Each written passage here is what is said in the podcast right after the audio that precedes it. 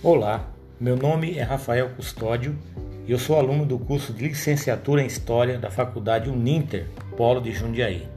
E nesse podcast, cuja temática é personagens femininas que fizeram ou fazem história, escolhi duas personagens bem atuais que colocam o nome de Jundiaí no hall da fama.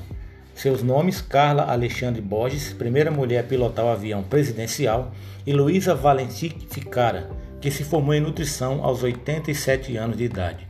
Por muitos anos, por, na verdade por séculos, a história tradicional negligenciou as mulheres, uma vez que para a escola tradicional de historiografia, o que importava, o que era relevante, era a história dos grandes políticos e homens de poder. Desse modo, pouca informação foi produzida sobre a história de mulheres brilhantes que marcaram o mundo e trouxeram uma contribuição imensa para a construção da sociedade. Já dizia no final dos anos 80 a historiadora francesa Michelle Perrault que, abre aspas, no palco da memória, as mulheres são sombras tênues, fecha aspas. Foi a Escola dos Análises a primeira a investigar a história das pessoas comuns e nessa tarefa, os analistas descobriram personagens maravilhosas. As mulheres sempre tiveram um papel relevante na história mundial. Elas desempenharam um papel fundamental na Revolução Francesa e na Revolução Industrial, por exemplo e em todos os grandes movimentos mundiais. Em nosso país, nossa história coletiva ganha com a cercasse desse conjunto de mulheres que foram sujeitos da história.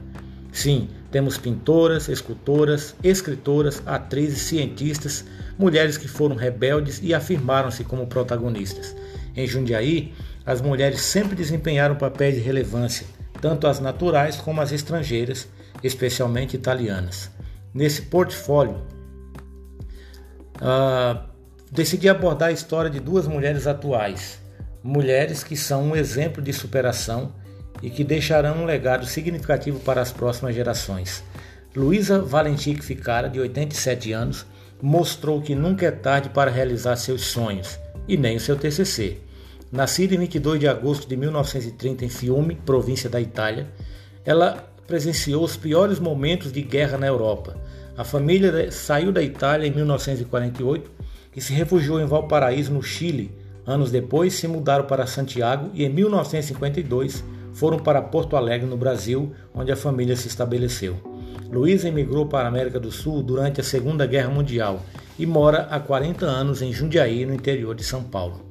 Após o falecimento do marido de sua irmã, ela decidiu voltar a estudar para manter a cabeça ocupada, e isso com 81 anos de idade. Com isso em mente, ela se matriculou no curso de nutrição do Centro Universitário Padre Anchieta. A graduação foi concluída após seis anos de estudos, já que Dona Luísa, como é conhecida, precisou refazer algumas matérias. E o seu TCC foi escrito todo à mão, e o tema foi sobre a cana-de-açúcar no Brasil. Segundo o site Tribuna de Jundiaí, Dona Luísa iniciou sua pós-graduação em geriatria e gerontologia na Faculdade de Medicina de Jundiaí. A segunda mulher é Carla Alexandre Borges, uma militar brasileira, capitã aviadora da Força Aérea Brasileira, foi a primeira mulher a pilotar um caça e o avião presidencial. Em 3 de maio de 2011, Borges tornou-se a primeira mulher a pilotar um caça da FAB com a aeronave AMX-A1. E em 14 de junho de 2012, Borges foi a primeira mulher a lançar uma bomba a partir de um caça de alta performance da FAB. Depois de cumprir 100 horas de treino com a AMX-A1, foi declarada como apta para pilotar a aeronave.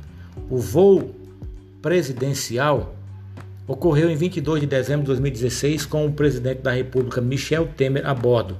Para que pudesse pilotá-lo, Borges passou por 210 horas de treinamento, sendo 150 de voo e 60 em um simulador.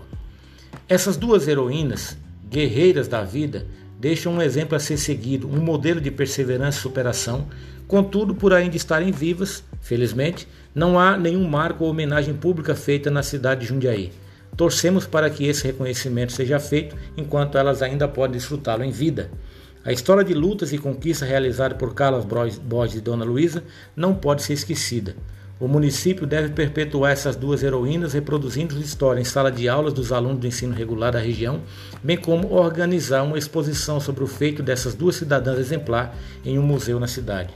O nome delas pode muito bem ser homenageado em ruas do município ou em edifício de ensino superior.